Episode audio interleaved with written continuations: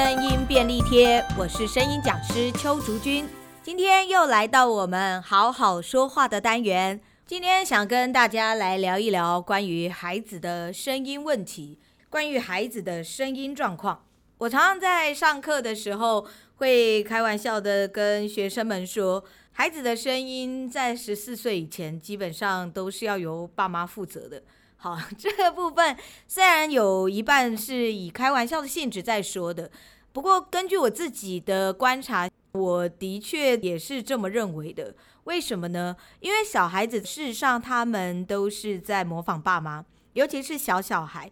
跟小孩最亲近的人自然就是爸妈了，尤其是妈妈。大部分的男孩都会模仿爸爸。女孩都会模仿妈妈，不代表一定，但是大部分都会是这样。因此，爸妈的说话方式都会影响着小孩的说话方式。这个是第一个对孩子声音的影响。当然，第二个就会是孩子自己本身的个性，以及他在与家庭成员，甚至于学校跟同学之间的互动上产生的影响。孩子他可能个性比较内向，不善于表达，因此呢，他在说话上面就会比较小声。尤其是他有比较善于沟通表达的兄弟姐妹的时候，相对上来说，他在这方面的自信心不够，当然也就会比较不愿意说话。慢慢慢慢就会让他的声音变得比较小，或者是变得比较声音沙哑。我们现在就先来就声音太小，或是比较不敢于表达的孩子来说明。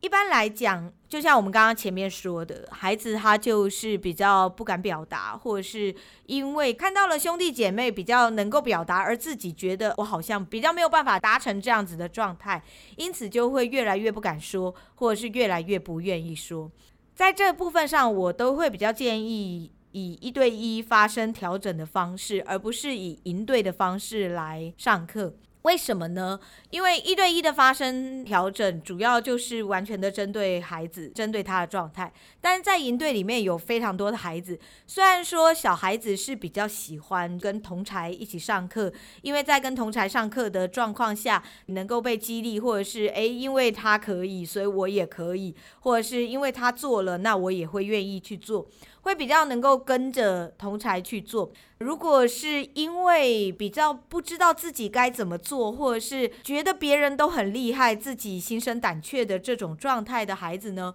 我就会比较建议先做一对一的发声调整。在一对一的发声调整里，家长最常问的问题就是：请问这课程需要上多久？因为我自己本身是以调整体适能跟身体运用的状态来帮助声音的改变，而孩子在身体的运用上，他们还是比较本能性的，尤其是年纪越小的孩子，因此我都会跟家长说，发声一对一的调整，大部分只要一次到两次就好。很多家长就会很紧张，觉得，诶，为什么我的孩子会不会没有办法这么快理解？这么短期的课程会不会没有什么效果？其实大家真的不用担心吼，孩子对于自己身体的调整能力真的是非常非常快的，除非他不愿意做。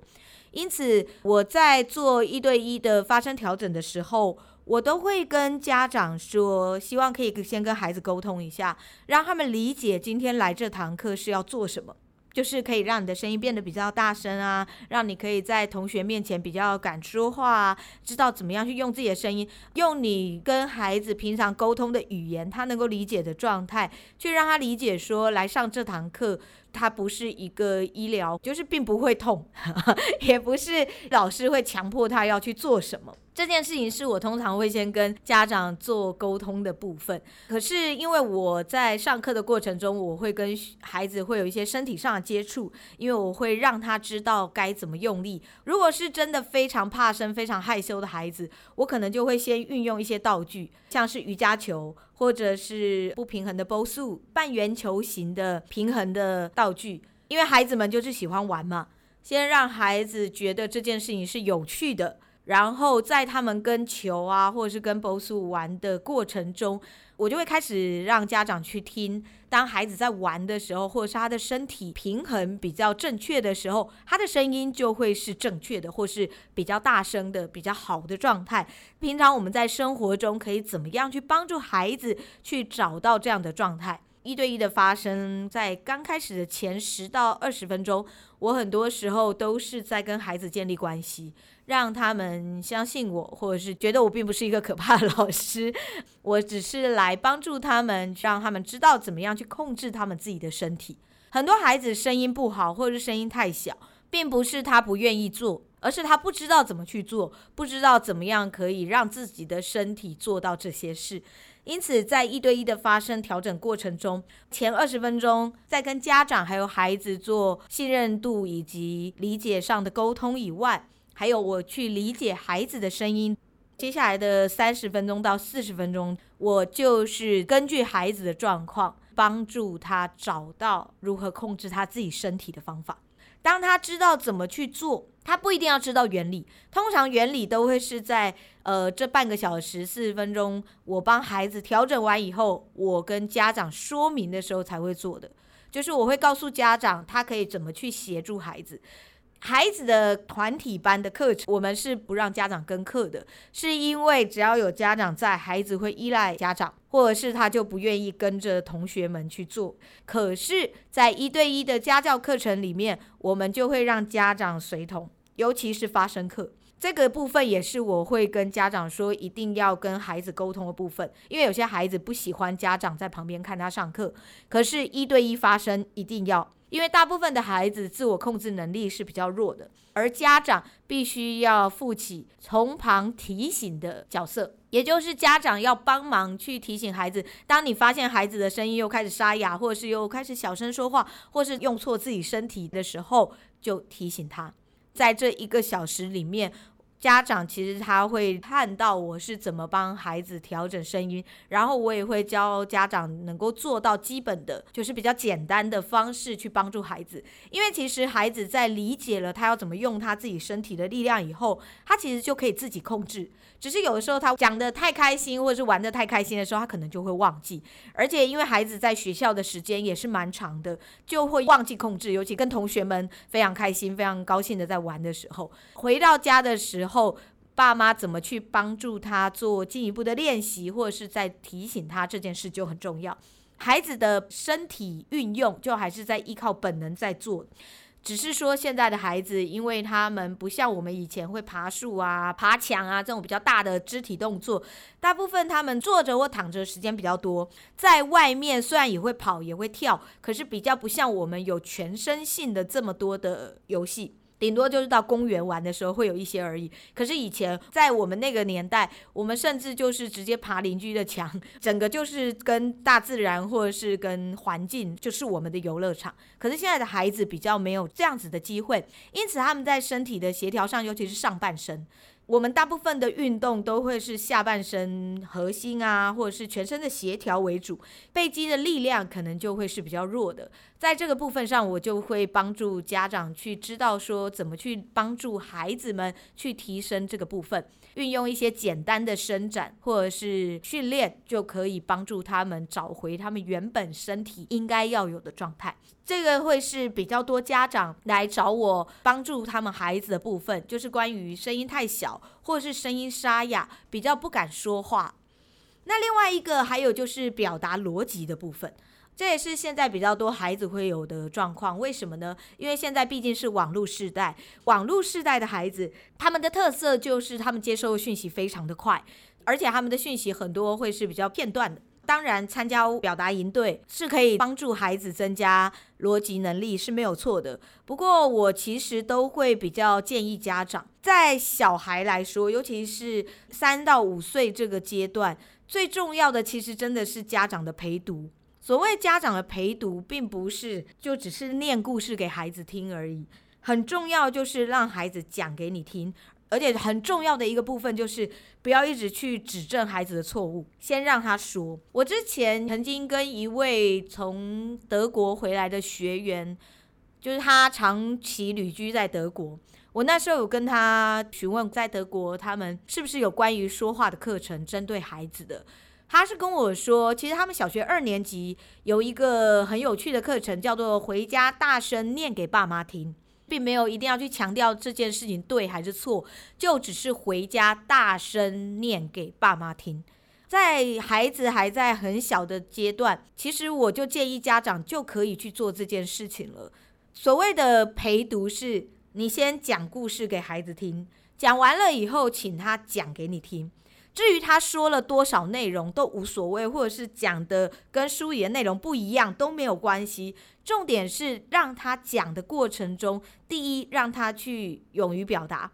而我们不要给予太多的批评，让他觉得讲话或者是表达这件事情是被允许的。就是首先，你必须要先让孩子愿意去表达，尤其是一些个性比较内向或他本来就不喜欢说话的孩子，我们更是要强迫他讲给你听，即使那个他可能讲到就是片段。我们在听他们表达的这个过程中，我们可以去理解一些什么事情呢？首先，第一，我们可以知道刚刚你在跟他们说故事的过程中，他听到了多少，他听到了哪个部分，他喜欢哪些部分。比较擅长于聆听哪个部分，我们就比较知道孩子在于听觉或是接收度来说，他比较擅长接收哪方面的讯息，这是我们可以理解的第一个部分。再来第二个部分就是我们可以去知道说，孩子在表达的过程中，他是比较习惯接收刚刚告诉他部分，还是习惯于创造跟想象。有些孩子是他听了你的故事以后，他可能会很快速的能够自己去发展出一个他自己的故事。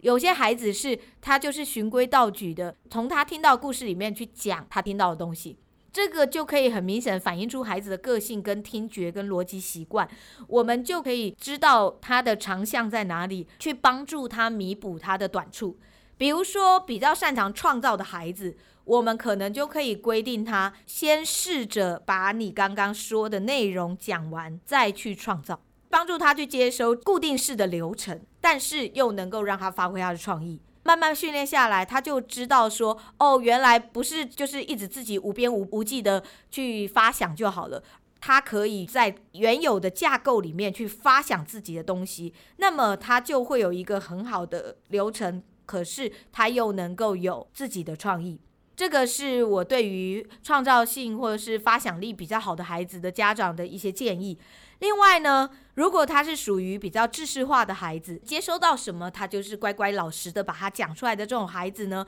吸收知识上我们是不用太担心的，因为他就是能够接收到什么就是表达出什么，只是在创意上我们可以帮助他加强，丢给他问题让他去思考。如果孩子他接收到的是比较片段的。好，就是比如说我们讲完一个三只小猪的故事，可是他最后只接收到，比如说大野狼吹房子，或者是大野狼掉到热水里面，他只接收到这些比较有趣、夸张的部分，中间的历程他全部都省略了。这时候我们就可以用引导式的方式去帮助他建立整体的逻辑。我们通常在表达课里面都会先给他们一个很短篇的类似笑话的一个小故事，我通常会示范演给他们看。在演之前，我就会告诉他们说：“等一下，我会把这整个故事讲一遍给你们听，然后我会问你们问题。我会先让孩子知道我要问他们问题，因为他们知道我要问问题，所以他们会比较专心的去看。然后接下来我问问题的时候，我就会开始去拆解。比如说第一个，我就会问：请问刚刚在故事里面出现了几个角色？